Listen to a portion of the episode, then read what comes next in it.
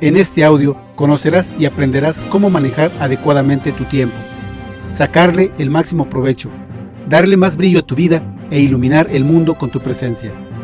Podrás reconocer algunos de los factores que consumen tu tiempo inútilmente y al término de este sabrás cómo combatirlos. También compartiré contigo cinco puntos con los cuales podrás beneficiarte de tu tiempo en vez de desperdiciarlo. ¿Cuál es la diferencia entre un fracasado y un exitoso? La diferencia entre un fracasado y un exitoso es simplemente cómo manejan su tiempo. ¿Qué es lo que te hace levantar cada mañana? En mis conferencias, cuando hago esta pregunta, algunos me responden, a mí me hace levantar el hambre, a mí me hace levantar las ganas de ir al baño, a mí me hace levantar de la cama a mis hijos porque tengo que llevarlos a la escuela, a mí me hace levantar de la cama a mi esposo para ponerle su lunch para ir a trabajar. A mí me levanta mi jefe porque si llego tarde al trabajo me despiden, etcétera, etcétera. Después paso a preguntar, ¿cuál es tu razón de vivir? Algunos responden, mis padres, mis hijos, mi familia, mi esposa. Otros, en cambio, dicen, mi trabajo, Dios, mis amigos, mi cheque semanal, etc. Ahora, ¿qué es lo que haces por tu razón de vivir? ¿En realidad estás en armonía con tu razón de vivir? ¿En verdad estás poniendo el tiempo y la acción necesaria para realizar tus más anhelados sueños? A estas preguntas algunos responden, quisiera, pero... pero es que no tengo tiempo. Esta respuesta, con mucho respeto, para mí solo representa una excusa, un pretexto para no tomar acción y evitar fracasar. A esto yo le llamo el síndrome del no tengo tiempo. Repito, la diferencia entre un fracasado y un exitoso es cómo administran su tiempo y sobre todo si toman acción o no. ¿Alguna vez le han llamado a un amigo, vecino, familiar o compañero de trabajo y le preguntan, ¿qué estás haciendo? Y ellos responden, aquí, matando el tiempo. Lo que estas personas no se dan cuenta es que ellos no matan el tiempo, más bien están desperdiciando su recurso más valioso, el tiempo, y este a su vez les consume su vida lentamente, sin que nada de provecho sean sus días, ya que el tiempo es vida, pero no en soledad, y el tiempo es oro, pero no en maldad. Curiosamente, las personas antes mencionadas, las que dicen que están matando el tiempo, si pones atención, cuando les quieres compartir una oportunidad de estudio, de información, negocio o superación, son las que comúnmente dicen, me gustaría, pero es que no tengo tiempo. Y son también las mismas personas que se quejan de su mala suerte, de la crisis de la economía y de todos los problemas habidos y por haber. Para este tipo de personas, el síndrome del no tengo tiempo es su tarjeta de presentación, pero, en realidad, cada ser humano posee la misma cantidad de tiempo. No porque alguien sea de oficio barrendero y otro maestro de escuela, el maestro tenga más tiempo que el barrendero. Un abogado y un mecánico, un arquitecto o un doctor, un empleado de oficina o un inversionista, un estudiante o un presidente de una gran nación, un pobre o un millonario, todos contamos exactamente con 24 horas, 1140 minutos y 86.400 segundos al día. Esto representa también 8.760 horas, 525.600 minutos y 31.536.000 segundos por año. El beneficio que obtienes por tu valioso tiempo depende en cómo respondas a esta pregunta. ¿Te mantienes ocupado o enfocado? Repito, ¿te mantienes ocupado o enfocado? La diferencia entre las actividades de estas dos palabras son enormes y sus resultados son estratosféricos. El mantenerse ocupado, a mi criterio, es algo para pasar el tiempo. Es entrar en una rutina, pero sin llegar a ningún lado, más que toparse con el muro de la frustración. En cambio, el mantenerse enfocado es hacer actividades que, aparte de producirte satisfacción, te fortalecen y te llevarán sin duda a la culminación de tus más hermosos sueños y metas. Ahora, ya sabes la diferencia entre estar ocupado y mantenerte enfocado. Pero lo importante no solo es conocer eh, dicha diferencia, sino poner acción en actividades creativas. Permíteme sugerirte que, aparte de tus bienes materiales, tu salud y tus seres queridos, cuides tu espalda de los ladrones. Sí, de los ladrones de sueños y de tu valioso tiempo. Porque, cuando te roban dinero, podrías recuperarlo con dedicación, trabajo y buenas decisiones en las inversiones. Pero, cuando te roban el tiempo, ¿cómo lo podrías recuperar? En una ocasión, asistí a una fiesta. Ahí aprendí bastante acerca de cómo algunas personas manejan su tiempo. Y, curiosamente, en reuniones posteriores con diferentes personas y lugares, llegué a observar situaciones similares. Por ejemplo, en otro grupo había personas hablando sobre quién tomaba más licor o cerveza, sin marearse o tener resaca al otro día. Y cada personaje de ese grupo quería sobresalir diciendo, yo me tomo un paquete de seis y no me mareo. Otro responde, ah, eso no es nada, yo me he tomado doce. Y otro más, yo un veinticuatro. Y otro responde, ah, pues yo un paquete de treinta cervezas y apenas si me alcanza. En otro grupo, compuesto por hombres y mujeres, hablaban sobre asuntos laborales, todos quejándose y haciéndose los sufridos y los que menos ganaban. Otros grupos hablaban de sus malestares de salud. Uno comenzó diciendo que tenía un dolor de cabeza. Salió otro que tenía dolor de cabeza y de estómago también. Otra persona comentó su dolor de cabeza, estómago y de rodillas. Y otro más que, aparte de dolerle la cabeza, el estómago, las rodillas, también le duele la cintura. Y por si fuera poco, sale otro más que le duele todo eso y además su suegra vive con él. Y alguien más dijo, ah, pero eso no es nada. Yo padezco todos esos síntomas, mi suegra vive conmigo y además no tengo trabajo. En fin, se realiza una competencia por ver quién sufre más. Lo curioso es que siempre habrá alguien que no se quiere quedar atrás y se queja y se queja aún más, logrando con esto mostrar su baja autoestima, desperdiciar su tiempo y tirar al bote de basura su vida. Y curiosamente, por la razón de que no quería ser menos en la reunión, solo quedó rezagado de la vida en vez de poner atención a su valioso y único recurso no renovable, su tiempo. En algunas de mis conferencias, cuando llegaba la sección de preguntas, después de invitar al público a superarse, a tener una mejor calidad de vida, había gente que me decía que ellos querían superarse y que eso suena muy bonito, pero que no tenían tiempo. Me decían que querían salir con más frecuencia de vacaciones con su familia, pero que no tenían suficiente dinero o tiempo. Que el tiempo no les alcanzaba, que la suerte no les favorecía, que había escasez de dinero, porque los ricos lo acumulaban, que la vida era injusta, que si hubiesen hecho esto o aquello, o es que yo no nací con tal o cual virtud, yo no sirvo para eso, es que yo no nací con estrella, más bien nací estrellado, es que mi jefe no me tiene confianza, es que a mí nadie me quiere, es que a mí nadie me da una oportunidad, es que yo no sirvo para vender, es que estamos en tiempos de crisis y no tenemos dinero para vender, es que mi esposo o mi esposa no me apoya, es que, es que, es que, etcétera, etcétera. A mi punto de vista, son pretextos para no superarse. Lo que muestran estas personas es su baja autoestima. Me quedo sorprendido al ver que algunas personas tienen más pretextos para no superarse en vez de tener más motivos para hacerlo sin darse cuenta de que están dejando pasar enormes oportunidades de progresar, que están desperdiciando su vida. Lo curioso o lo irónico de esto es cuando yo les pregunto, ¿cuál es su razón de vivir? Me responden, mis hijos, mi familia. Pero, ¿qué están haciendo por esa razón de vivir? ¿En realidad les dedican suficiente tiempo a sus hijos, a su cónyuge? ¿Está unida a la familia? ¿Dónde viven es solamente una casa?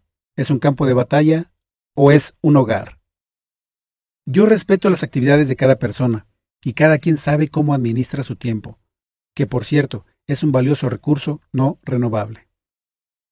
Repito, todos tenemos 24 horas y algunas veces me encuentro con personas que se quejan de que no les alcanza el tiempo, cuando un científico de la NASA o un empleado de intendencia, un presidente de una corporación o un corredor de bolsa, un artista o un alumno, un cocinero, un multimillonario, un pintor o un escritor, un jardinero o un empresario, un desamparado que vive bajo el puente o un arquitecto, todos, todos contamos exactamente con el mismo tiempo al día. ¿Cómo aprovechar mejor tu tiempo? Un ejemplo simple.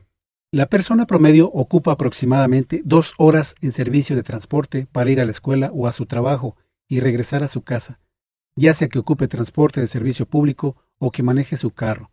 Son 7200 segundos con los que aproximadamente tenemos más de mil pensamientos en esas dos horas. Algunos aprovechan este valioso tiempo para hacer visualizaciones de sus sueños, en hacer afirmaciones positivas que fortalezcan sus objetivos hacia la realización de sus grandes sueños. Sea cual sea su sueño, Este tipo de personas aprovechan al máximo ese valioso tiempo, pudiendo incluso escuchar audios de motivación o del tema del cual desean aprender. Y esos mismos 7200 segundos o más de mil pensamientos en esas dos horas, el cual otras personas desperdician su valioso tiempo en pensamientos negativos, destructivos, en maldiciones y rencores, en pensamientos derrotistas, en excusas o pretextos y fastidio por la vida. Y al final del día hacen un recuento de sus actividades volviendo a quejarse de que no les alcanza el tiempo, mucho menos el dinero y por supuesto no les alcanza el amor o no tienen energía positiva para compartir. Lo irónico de estas personas antes mencionadas es que aún se preguntan, ¿por qué siempre me va mal en la vida? Cuando en ellos está la solución aprovechando por lo menos esas dos horas que son más de mil pensamientos o poderosas armas que puedes usar a tu favor en vez de usarlas en tu contra. La diferencia radica en cómo administras tu tiempo, cómo aprovechar cada instante sin pretextos. Para que puedas ver claramente dónde inviertes tu tiempo y en qué actividades lo desperdicias, es conveniente que te hagas una autoevaluación de tus actividades diarias. Puedes escribir detalladamente en una libreta o en tu computadora. Por ejemplo, el día lunes me levanto a las 6 de la mañana, me baño, me cambio y desayuno. A las 7 de la mañana voy rumbo a mi trabajo. Mi horario de trabajo es de 8 a 5 de la tarde. Dentro de ese horario tengo una hora para comer. Llego a casa a las 6, me baño y como. Ayudo a mi hijo a la tarea de 7 a 8, veo televisión de 8 a 10 de la noche, reviso mis correos electrónicos y mis páginas sociales en Internet de 10 a 11 de la noche y duermo de 11 de la noche a 6 de la mañana. Este podría ser un ejemplo bastante común y dentro de ese patrón se puede analizar que se tiene una hora para llegar al trabajo y otra para regresar a casa, media hora en el área de trabajo, otras dos horas de ver televisión y una más de revisión de páginas sociales y esto representa un promedio de 5 horas y media en un día regular. Ahora, si esto se multiplica por 5 días a la semana, nos da un total de 27 horas y media, sin contar con las horas de ocio del fin de semana. Por tu cuenta puedes hacer los cálculos necesarios y verás que esto representa 1.400 horas al año. Piensa por unos instantes qué podrías aprender en todo ese tiempo libre. Esas 27 horas semanales bien se podrían invertir en la realización de tus hermosos sueños, en capacitación, en áreas de tu interés, en aprender otro idioma, por ejemplo, en estudiar otra profesión, en la creación de nuevas metas, etc. En fin, el tiempo que tengas libre lo puedes invertir sabiamente en lo que más disfrutes hacer, pero que además de disfrutarlo, te pueda brindar un beneficio adicional en tu crecimiento personal, profesional y en tu economía. Puedes hacer este simple pero valioso autoanálisis. Sé honesta, sé honesto contigo mismo. Verás que efectivamente tendrás tiempo para realizar lo que tanto anhelas. No caigas en la trampa del no tengo tiempo, porque honestamente, para mí, solo es una excusa para no progresar ni realizarse plenamente. Repito, yo no creo que un multimillonario tenga 100 horas por día porque las compró y un empleado de oficina solo tenga 12 horas al día porque no le alcanza el sueldo para comprar más tiempo por día. ¿Tú qué opinas? Yo creo que el Creador nos dio tiempo y amor por igual. Las infinitas oportunidades están a nuestro alrededor, solo que algunos pueden tomarlas porque están preparados, están libres de cargas negativas, porque tienen visión, ambición, deseos de superación. Sea la profesión que sea, unos se preparan más que otros, unos se comprometen más que otros, unos dan un extra más, mientras que otros hacen sus deberes con hastío y mediocridad. Hacen un trabajo a medias, obtienen resultados a medias y por lo tanto, medio viven. De ahí radica la diferencia de cómo aprovecha cada quien su tiempo. Porque un fracasado y un exitoso cuentan con el mismo número de horas al día. De hecho, los dos son exitosos, solo que el fracasado toma como gran peso sobre su espalda todos los fracasos, en vez de tomarlos como grandes y valiosas experiencias para aprender de ellas y al fin encontrar el éxito. El resultado creado es a veces mejor del esperado. Mientras que el exitoso carga a cuestas sus sueños, lucha por ellos y va adquiriendo conocimientos y fortaleza en cada actividad que realiza, incluso esas dos horas de promedio que gasta en ir y regresar a su trabajo o a la escuela. Ya he mencionado que, el tiempo es un valioso e invaluable recurso no renovable. para mí es quizá el recurso más indispensable con el que contamos, ya que sin este no podríamos hacer absolutamente nada, no podríamos disfrutar de nada. Es por eso que no puedo darme el lujo de desperdiciar el único valioso e invaluable recurso que tengo, el tiempo. No puedo permitir que alguien me robe mi tiempo. Pueden robarme lo que sea, pero no mi tiempo, porque el tiempo perdido jamás se recupera. Es por eso que no entiendo cómo a veces algunas personas pueden encerrarse en un círculo vicioso de estar viviendo siempre en el pasado, amargándose y llenándose de tristeza, rencor, desamor, soledad. O viviendo siempre en sueños irrealizables, no porque no se puedan realizar, sino porque nunca toman acción para llevar a cabo esos hermosos sueños. O viviendo en el presente, pero sin ningún anhelo, sin ningún sueño, sin ningún motivo para vivir, viviendo aceleradamente o calmadamente como si fueran a vivir mil años.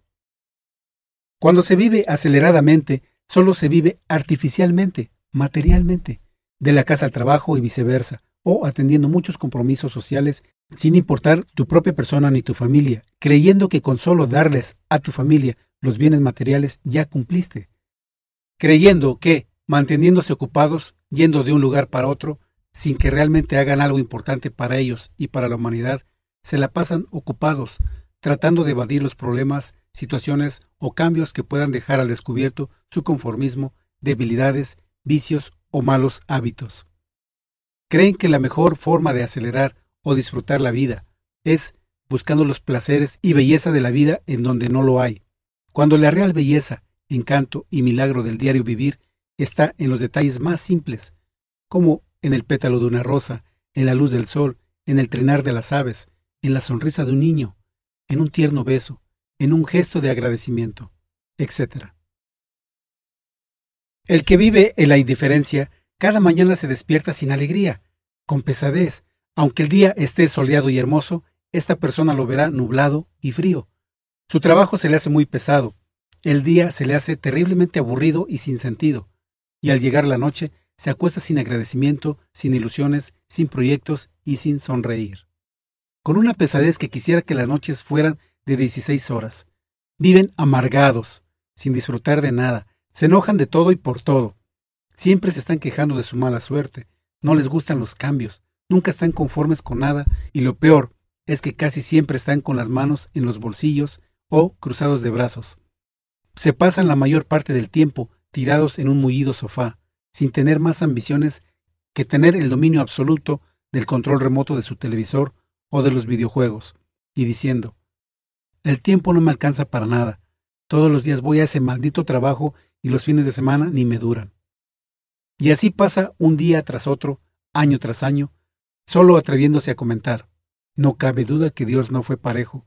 Mientras unos nacieron con estrella, yo nací estrellado. O también comentan, qué envidia. Mientras otros tienen muchas cualidades, yo no sirvo para nada. Uno de los ingredientes principales para realizar grandiosos cambios, para tener felicidad, satisfacción y una excelente vida es cómo administras tu tiempo. Y si a este ingrediente del tiempo le agregas otro de gran valor, la acción, no habrá alguna duda de que tus grandiosos sueños se harán realidad, porque habrás logrado una perfecta combinación entre el tiempo bien administrado y toda la acción que implique para la realización de tus metas. ¿Cuáles son esos ingredientes? Bien, estos pueden ser la preparación, la perseverancia, los buenos hábitos, el deseo ferviente de alcanzar los más distantes sueños.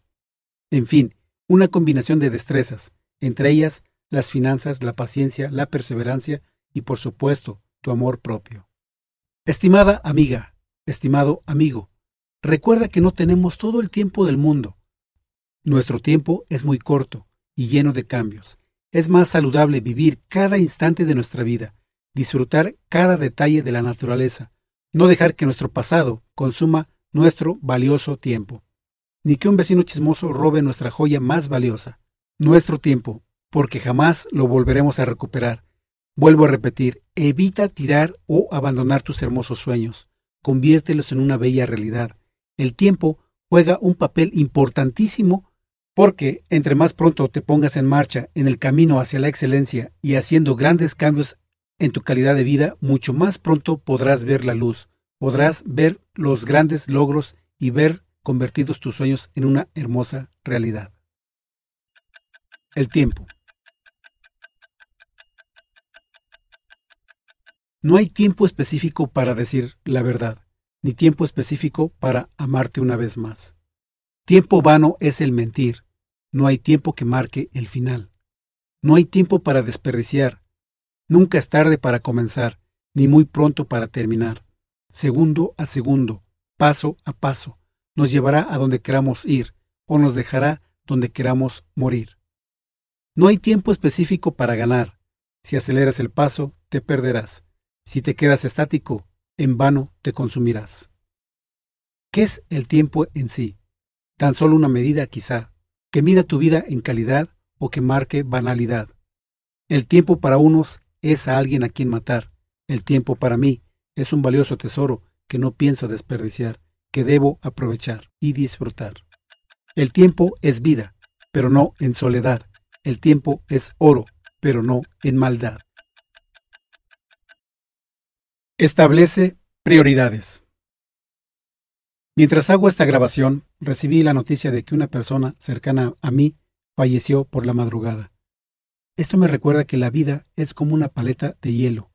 La disfrutes o no, ésta se derrite. Así en la vida, sea que vivas feliz o triste, con odio o con amor, la vida se acaba. Tu tiempo llega al final en el momento menos esperado.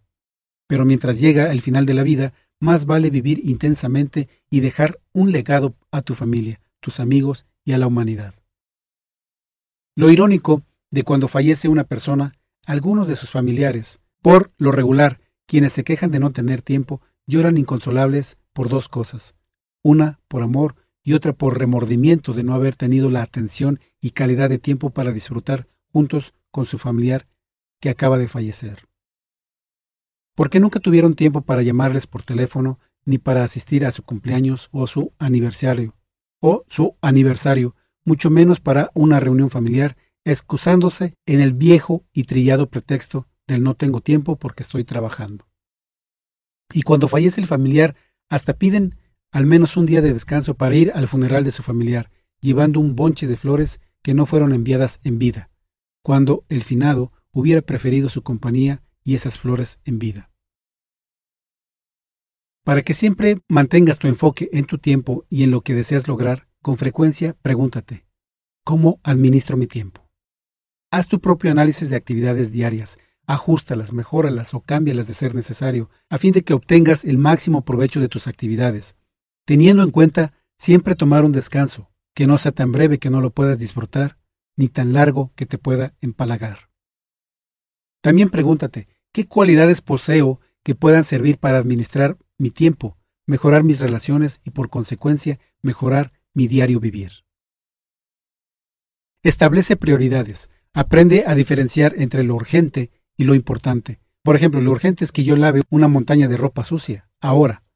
Lo importante es atender a un entrenamiento que me ayudará a mi crecimiento profesional y económico.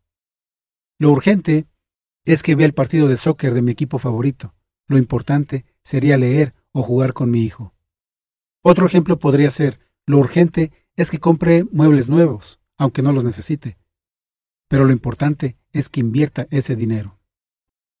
En sí, lo urgente normalmente no tiene la valía que tiene lo importante.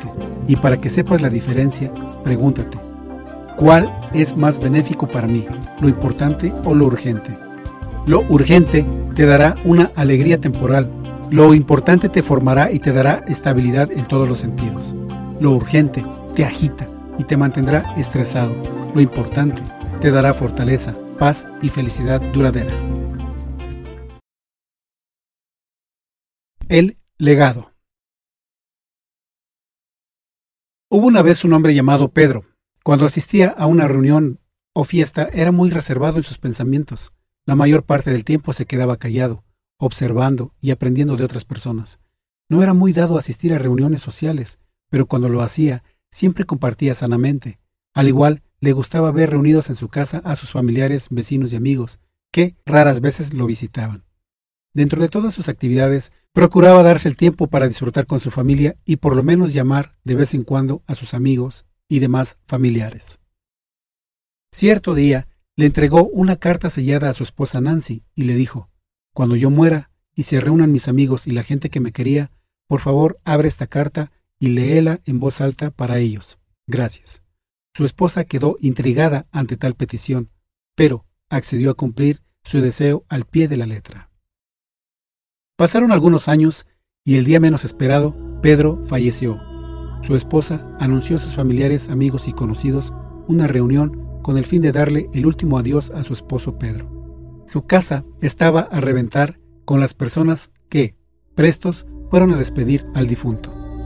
Cuando Nancy, la esposa de Pedro, creyó prudente, pidió la atención de los presentes y dijo, Estimados amigos y familiares, les agradezco su presencia y solicito de ustedes un poco de silencio, mientras leo una carta que mi esposo dejó para ustedes.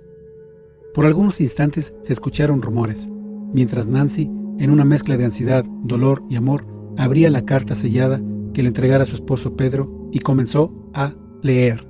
Estimados amigos, familiares, colegas, vecinos y demás personas que se encuentran presentes.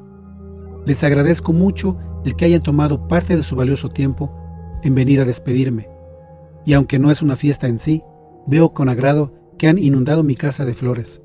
Ahora mi casa luce más alegre que en cada uno de mis cumpleaños. Les extrañé a cada uno de ustedes y mi casa lució triste sin tu presencia y sin flores. Me invade la dicha de ver mucha gente presente. Lo que podría preocuparme es que mi esposa quizá me pasara la cuenta de sus honorarios por responder a tantas llamadas telefónicas en un solo día, que, en sí, son las respuestas de aquellas llamadas telefónicas que hice y que no recibí contestación alguna, al igual que los correos electrónicos y los mensajes de texto que se perdieron en el ciberespacio. Pero, ahora, finalmente hay respuesta de todos aquellos que se olvidaron por algunos instantes de este amigo y humilde servidor de ustedes. Aprovecho este tiempo para agradecerte personalmente el que hayas pedido permiso en tu trabajo y que hayas dejado de hacer tus actividades diarias para venir a verme por última vez. Porque algunas veces te llamé y en lugar de darte gusto me respondías, ¿y ahora qué se te ofrece? O simplemente no respondías mi llamada telefónica pensando que te iba a pedir dinero prestado. y era verdad. Pero también deseaba fervientemente saludarte y saber que estabas bien de salud feliz y progresando. Cuando no me respondías, me ponía triste, y créeme que me dolió mi corazón por mucho tiempo. Pero después deseché ese dolor y lo cambié por bendiciones, ya que, ¿quién era yo para esperar que dejaras tus actividades diarias solo para compartir mi amistad y tomar un almuerzo juntos? No guardo rencor a nadie. Siempre en vida me jacté de no tener enemigos, y ahora muerto tampoco quiero tener enemigos. Pero lo interesante es que al parecer tampoco tuve muchos amigos. De antemano les pido por favor me perdonen por todas las tonterías que dije y que hice. No me guardes rencor por nada. No es que quiera aparecer como un santo, sino que simplemente tu corazón se puede pudrir por tanto rencor acumulado. Y no quiero eso para ti ni para nadie. Por el contrario, deseo que tu corazón vibre de felicidad y que su latir anuncie su prosperidad y rebose de salud. Me enorgullezco al saber que algunas personas compartieron conmigo, decidieron poner en práctica lo aprendido y sobre todo lo compartieron con otras personas. Este no es un velorio tradicional, así es que, si honestamente veniste a darme la última despedida, quiero que te lleves también mi última sugerencia. No eches en saco roto mis enseñanzas, no desperdicies tu tiempo en cosas urgentes o triviales. Dedícate en cuerpo y alma a lo verdaderamente importante. No me dediques ahora un minuto de silencio, ni una oración vana. En vez de eso, te sugiero que tomes tu teléfono y le llames a la persona amada o a tu ser querido y dile que lo perdonas, que lo amas y muéstrale sinceramente tu amor. Ten una mejor calidad de vida e impacta dulce y amorosamente a los que te rodean. Decide hacerlo ya, pues al igual que a mí, tú no sabes cuándo será tu tiempo de partir o del ser querido, y te dolerá el alma de no haber compartido aquello que tanto deseabas. No necesitas acompañarme al cementerio, porque aunque te puedo ver, ya no puedo estrechar tu mano ni abrazarte, ni sabes cuánto amor tenía para ti en vida. Ahora me retuerzo en mi tumba de ver tu cara triste de dolor, porque en vida me perdí de ver tu rostro sonriente y feliz. Veo que algunos están tranquilos y sonrientes, pues están recordando los gratos momentos que pasamos juntos. Los demás quizás les remuerde la conciencia de no haber compartido o de plano les soy indiferente. Pero si ese es el caso, con toda honestidad, no deseo que esa indiferencia se transmita a tus seres queridos. No me tomes a mal lo siguiente, pero por favor, toma tus flores y llévaselas a tus seres queridos, que las disfruten en vida. Solo déjame la corona que hayas traído, porque bien o mal me las merezco, por haber querido ser tu amigo entrañable, aunque no bien correspondido. También quiero que me dejes tus penas, para que tu corazón rebose de alegría y puedas compartirla con los seres que amas. Además, déjame tus rencores, odios y malos entendidos que tuviste con algún amigo o familiar que ya falleció. Sé que los voy a encontrar y de tu parte los voy a saludar, pero ten por seguro que ellos ya te perdonaron y cuidan de ti. Disculpa si esta carta te incomoda. No es mi intención, por el contrario, esta tiene por objetivo el despertar tu conciencia, limpiar tu corazón y sanar tu alma. Y ya que viniste a mi velorio, yo elevo una oración de gratitud por tener tu amistad. Y lo menos que te pido es que me despidas con un fuerte y caluroso aplauso que dedico especialmente al fiel amigo que hoy me acompaña y que fue muy importante en mi vida. Tú, tú, tú y tú. Todos los aquí presentes, para ti es este aplauso. Después del merecido café, te agradezco que, cuando te retires, le brindes una sonrisa a mi esposa y admire su fortaleza, ya que ella, aparte de mi madre y de mis hijos, fue la persona que más amé en este mundo. Ella me impulsó a salir adelante y a no doblarme ante la adversidad.